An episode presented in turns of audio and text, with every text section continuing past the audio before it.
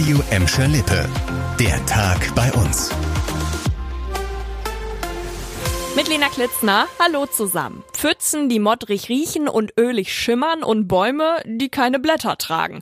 Ja, was ist da im Moment in Gladbeck-Alt-Rennfort los? In dem Industriegebiet an der Heinrich-Hertz-Straße sorgen diese stinkenden Pfützen und offenbar nicht gesunden Bäume gerade für richtig Aufregung. Eigentlich soll auf der Fläche ein Neubau gebaut werden, dafür wird gerade schon die Baustelle vorbereitet. Jetzt beruhigt das zuständige Unternehmen, der Verwesungsgeruch, äh, der sei natürlich und ganz normal. Warum aber einige Bäume keine oder nur welke Blätter tragen, das beantwortet weder das Unternehmen noch die Stadt. Eine mögliche Erklärung, die Fläche war vorher wohl als illegale Müllhalde missbraucht worden. Laut Unternehmen habe man drei Container Müll, unter anderem mit Altreifen und Ölkanister, entsorgen müssen. Mittlerweile hat sich auch der Kreis Recklinghausen eingeschaltet. Der will jetzt zusammen mit dem Unternehmen und vor allem so schnell wie möglich Bodenproben untersuchen lassen. Ein muffiger Geruch in Gladbeck, ein muffiger Geschmack in Gelsenkirchen. Davon haben uns heute zumindest Hörer aus Erle berichtet. Hm, das schmeckt aber komisch, war da der erste Gedanke, nachdem sie einen Schluck getrunken haben. In Gelsenkirchen könnte das Trinkwasser aktuell also anders schmecken als sonst. Wir haben mal bei Gelsenwasser nachgehackt, was da los ist. Es heißt, es habe bakteriologische Auffälligkeiten gegeben. Möglicherweise sei der starke Regen von vergangener Woche der Grund dafür.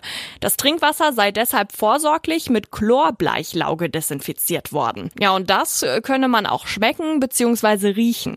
Eine Gefahr, die besteht laut Gelsenwasser aber nicht. Das Trinkwasser sei durch die Desinfektion einwandfrei, könne ganz normal genutzt werden und müsse auch nicht abgekocht werden. Glück gehabt haben die Stadtteile Feldmark, Neustadt, Rotthausen, Ückendorf und Bulmke-Hüllen. Die sind davon nämlich nicht betroffen, sagt Gelsenwasser. Für den FC Schalke 04 ist heute die Mission Wiederaufstieg gestartet. Wieder das große Ziel zurück in die erste Liga. Die Schalker sind heute selbstbewusst ins Training am Gelsenkirchener Parkstadion gestartet und mit dabei, wie sollte es auch anders sein, sau viele Fans. Um die 2400 waren heute am Start. Super, dass die so viele Fans da sind und die Mannschaft unterstützen. Natürlich hoffen wir, dass wir alle sofort oder schnell wieder aufsteigen. Selbst wenn es nicht so ist, bleibt man trotzdem Schalker. Es gibt nichts Besseres. Hoffen wir, dass sie gute Leistung bringen und uns äh, ja, bestenfalls natürlich direkt wieder in die erste Liga hauen. Nach dem Training konnten sich die Fans dann auch noch Autogramme von den Spielern holen, nur nicht von Torhüter Ralf Fährmann. Der hat sich einen Muskelfaserriss in der Wade zugezogen, sagt Schalke, und deshalb kann er erst später wieder ins Training einsteigen. Kommenden Samstag steht dann ja auch schon das erste Testspiel an. Am 8. Juli geht's dann für acht Tage ins Trainingslager nach Mittersill in Österreich. So, und am 23. Juli, eine Woche vorm Saisonstart der zweiten Liga, gibt's den großen Schalke-Tag. Platz für bis zu 80 Geflüchtete. Den soll es bald in Bottrop Eigen geben. Da entsteht nämlich ein neues Containerdorf auf dem alten Bolzplatz am Wildenhof. Die zwei neuen Wohncontainer sollen bis Ende Juli geliefert werden, sagt die Stadt. Und wahrscheinlich Ende August können dann die ersten Bewohner einziehen.